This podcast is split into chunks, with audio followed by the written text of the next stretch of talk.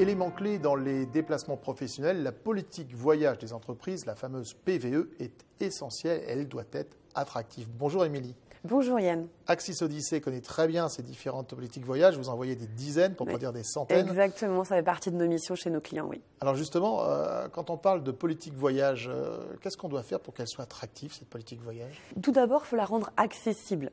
Accessible dans, deux sens. Hein. À la fois accessible parce qu'il faut qu'elle soit compréhensible de tous, de tout un chacun au sein de l'entreprise.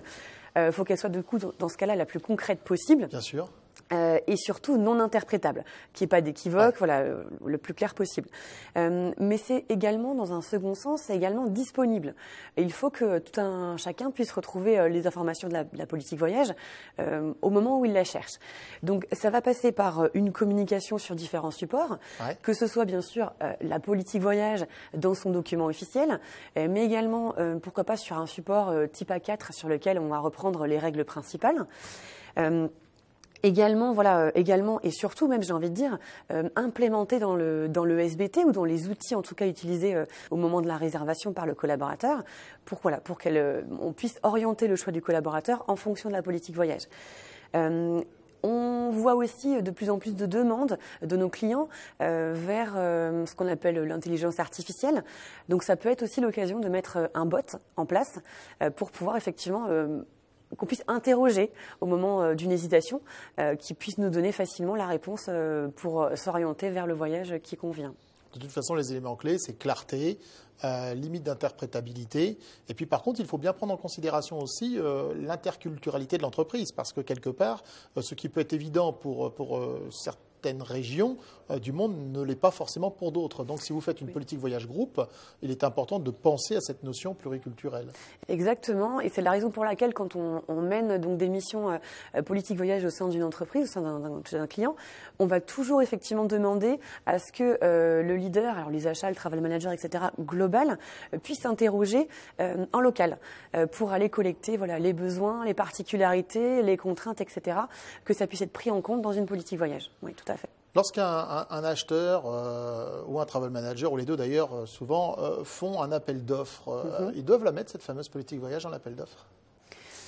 Alors, je dirais que oui, c'est bien, c'est toujours bien effectivement de pouvoir informer le futur, le futur fournisseur, prestataire. prestataire. Là, on va parler typiquement de l'agence de voyage. L'agence de voyage, exactement.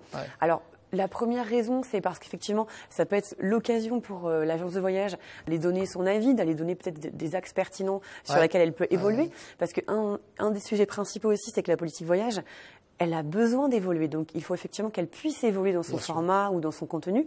Euh, c'est aussi, et c'est surtout, j'ai envie de dire, euh, essentiel pour que l'agence de voyage puisse vérifier euh, qu'elle puisse être euh, paramétrée dans le SBT euh, qu'il puisse fournir.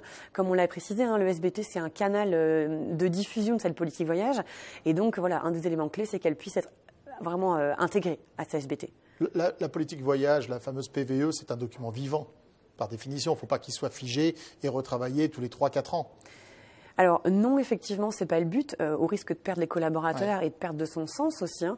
Euh, la politique voyage, c'est, euh, elle reprend aussi les valeurs de l'entreprise.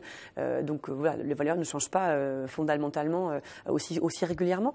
Par contre, elle a quand même besoin, comme je vous l'ai dit, d'être évolutive, puisqu'il faut qu'elle prenne en considération assez rapidement les changements de marché. Et Dieu sait si le marché, voilà, du voyage est très versatile, et également les changements de contexte. On parle aujourd'hui voilà, d'une période très compliquée de Covid-19, il faut qu'elle puisse intégrer euh, voilà, ce contexte-là. Alors justement, quel est le futur des politiques voyage, Émilie? Alors, euh, le premier élément qui me vient à l'esprit, euh, c'est l'individuel.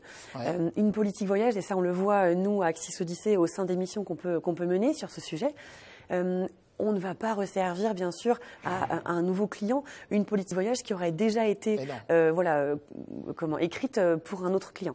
Il faut qu'elle soit individuelle parce que, comme je vous l'ai expliqué, elle va reprendre notamment les valeurs de l'entreprise, la culture, exactement, les spécificités locales, etc. Donc ça, c'est un point essentiel. C'est vraiment voilà, le côté individualisé d'une politique voyage. J'ai envie de préciser aussi que, voilà, comme je vous l'ai dit, hein, il faut qu'elle puisse dépendre du contexte. Ça, c'est un des, sujets également euh, d'évolution. Et puis, un point important, euh, il faut qu'on puisse sortir de cette notion de prix, cette notion de saving qu'on va retrouver euh, un peu trop souvent, malheureusement, au profit d'orientation plus expérience collaborateur, expérience voyageur.